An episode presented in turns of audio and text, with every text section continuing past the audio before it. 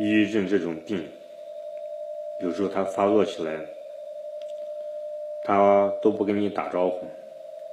也许是某天的早晨起床，也许是你碰到了一个人说了一句一句什么话，或者是你看到了一件事情，或者是你听到了一件新闻，或者是你脑子里面莫名其妙的冒出了一个念头，让你忧虑不及。痛苦不堪，它发作起来就好比是暴风雨来临了，你无处躲藏。它是一种不可抗力，它不受人的意志所左右，你无法控制它，你只有等待，因为那时它就好比是自然灾害。你是不可能改变它的，你所做的也许只有等待，等待了暴风雨过后，天灾过后，你辛勤的天灾过后以后，你采取任何措施都没有防止，没有办法防止它，你用各种思考方式都无法解决它。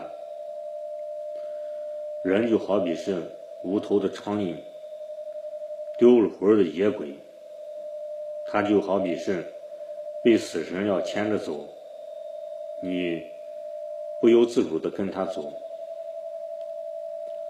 他让你上吊，可能你就上吊了；他让你跳楼，你就跳楼了。但是有一丝的内心的召唤，是你能够。接受余生，那就是爱。你舍不得你周围的亲人，你舍不得你的一些事业，所以说，这个时候，身心的折磨再难受再痛苦，你也只有等待，等待而已。想了很多方法来对付抑郁症，但是，往往有时候发作起来。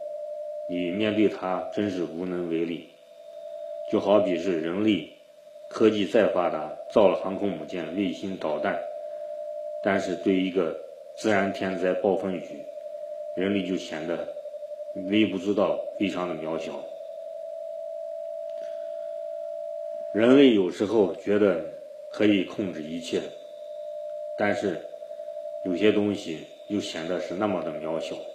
就好比是抑郁症的发作，你真的真的无能为力对付它。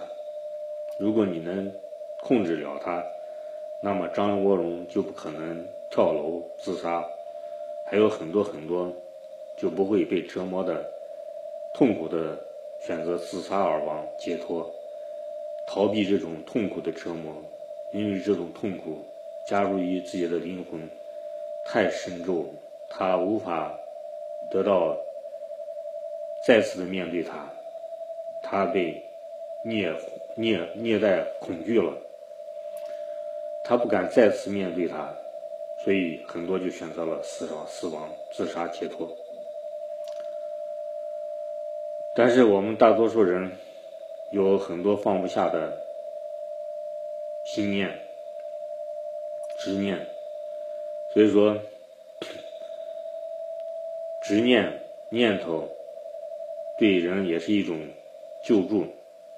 你的一些舍不得，在你生命还没有走到尽头的时候，你可以选择活着。当然，有的人也选择了死亡。当然，那是我们最看不不可能看、不想看到的一件事情。死亡是痛苦的，恐对。大多数人是恐惧的事情。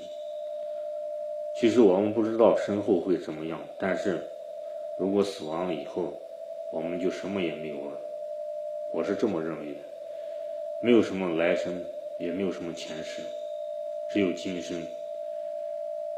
今生从你出生到你死亡这段时间是属于你的，但是之前和之后，我们都是无所从知的。轻易不要下了这种念头，放弃了你这段生命，因为除了这段生命，你能掌握把控属于你的前生和后世，我是不知道怎么回事。当然，我也觉得那是佛教里面编了一个美好的故事，是引导人们去上向善，这点我觉得是一种善意的谎言。不过，最关键的是，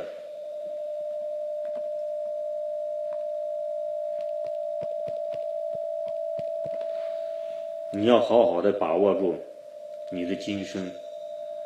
当抑郁症发作的时候，特别是他不经意的时候发作的时候，他会以各种方式摧残你的时候，当发作的时候。其实，以前我也想了很多很多的方法来对付他，但是他发作的时候，我确实是无能为力。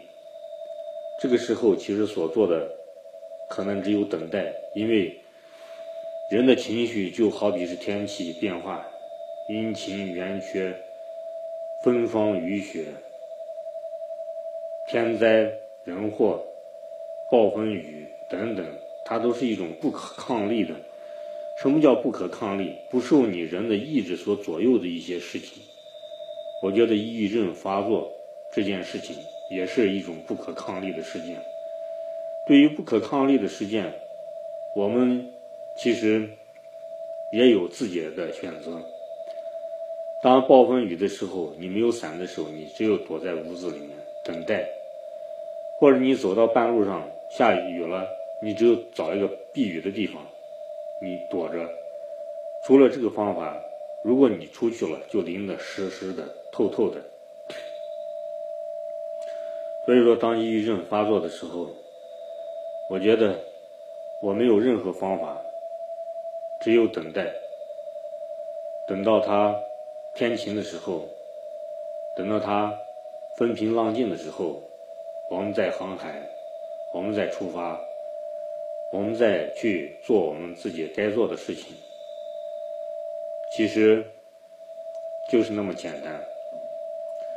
以前看到一本书上说，抑郁症发作的时候，不要去用逻辑思考它发作的原因，越思考越纠缠，越陷进去，你越脱不出来。不如你就平静的去等待。其实最厉害的武器。最厉害的药就是时间，时间它可以消灭一切，包括抑郁症的发作。再就是比时间还厉害的就是《金刚经》，金刚般若智慧，它时间摧毁不了它，只有它可以把时间摧毁，连时间都能摧毁的东西。就是金刚般若智慧，所以说平时要多念念佛经，《金刚经》啊，《心经》，还有多学学佛法，修炼，做好应对抑郁症发作时的准备，心理准备。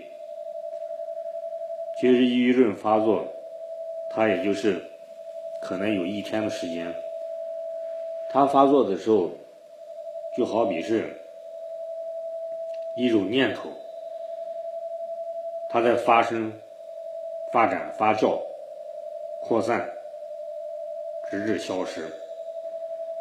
它留下来的之后的东西，就是你对它的发作时的感觉，那种痛苦，那种解脱，那种发作后的一种过后的一种获得的解脱感，涅槃人生感。就获得了一一种复复活感。其实这种感觉只有抑郁症患者才能体会到，常人是不能体会到的。其实，把每次发作当做一种重生，发作后当做一种脱胎换骨，这倒是一个非常好的一个方法。再痛苦，再受打击，你只要忍住它。你千万不要就此而结束自己的生命。其实，佛陀里面教育修行的人是禁止自杀的，是要珍惜你今生的生命、今生的时间，去做一些更有利于他人的善事。所以说，当抑郁症发作的时候，你的灵魂被掏空的时候，你浑身无劲的时候，这个时候。如果你什么都不想干，什么都厌倦的时候，想生活中停下来休息一段时间的时候，你大可不必选择自杀，因为自杀那是大解脱，用死来解脱，那就是最终的解决办法，大解脱，大限，大限时刻。所以千万不要给自己来做这样一个可怕的决定。没有逼到万不得已的情况下，是轻易不要做这个决定的。这好比就是按下了一个非常关键的按钮——自毁按钮、自爆按钮。当还没有严重到那种程度的时候，不要像飞出的导弹，让它自毁。要让让它完成生命的最后的意义。抑郁症发作的时候，你只有等待。如果还痛苦，这时你可以选择一些你最喜欢干的事情，看看连续剧，或者读读书，或者找朋友聊聊天也行。总之。用各种思路来打岔，把这一段时间郁闷的时刻岔走。其实，每个人生命中都会遇到这种情感，可能正常人也有这种状态，只不过没有那么明显敏感。而抑郁症患者来说，他是非常敏感、非常痛苦。他其实就好比是。无线电里面的三极管，把那种信号放大了，用一种功率放大器，它把一些痛苦、那种折磨，可能放大了数百倍、数千倍。所以说，这就是抑郁症的发作。其实你大可不必太惊讶，你应把它当做一种见惯不怪。见惯了，你就经历多了，你就知道它是怎么回事了。当然，千万不要选择那种最痛苦的解决办法，因为人生还有很多很多美好的事物在等着我们。也许在你发作暴风雨过后，你浑身又充满了力量，精力又恢复到你身上。你干什么又有了劲头？这时候，你如果要选择了自杀，你再没有回回旋的余地了。所以说，当你要自杀的时候，给自己七十二小时的思考时间。我相信，听了我的话，你一定会倍感受益。这是一个真实的一个抑郁症患者发作的。痛苦的总结报告，也希望更多的人受益。其实，每次抑郁症的发作，你把它当做一种获得重生、获得复活的这么一个机会的时候，那么你的感觉就比大多数人、大多数的正常人都获得的更多。你从中得到的人生体会、人生经验，是常人所不能及的。其实你应该感到庆幸，因为某些书上说，得抑郁症的人很多都是天才，他们的大脑就因为得了抑郁症，才创造了很多的作品，有了常人不可企及的一种思考方式、思维方式，还有一些创意。你应该感觉到与这些名人为伍，应该是非常荣幸，因为他们跟你是一样的，同病相怜。林肯得过抑郁症，林彪得过抑郁症，丘吉尔得过抑郁症，还有很多很多的名人。当然，我们不要看着那些自杀的名人，我们要好好看看那些没有自杀的人，他们是怎么样闯过来的，怎么样坚持下来的，这点很关键。一点体会分享与大家，这是我今天一个发作的念头，总结了一些心理体会。今天是因为什么发作呢？就是早晨一起床，就感觉不想打工了，想休息休息，但是又不得不打工，很希望过上那种不打工。还有钱挣的日子，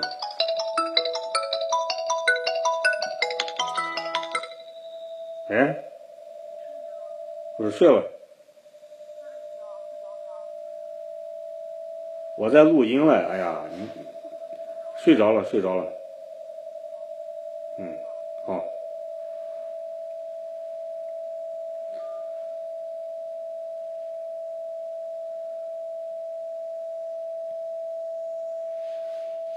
想交流的，想交流的朋友，可以加我的微信。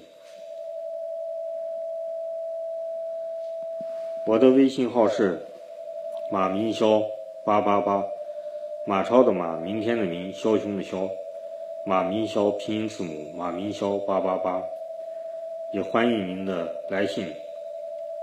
谢谢大家，今天就分享到此结束。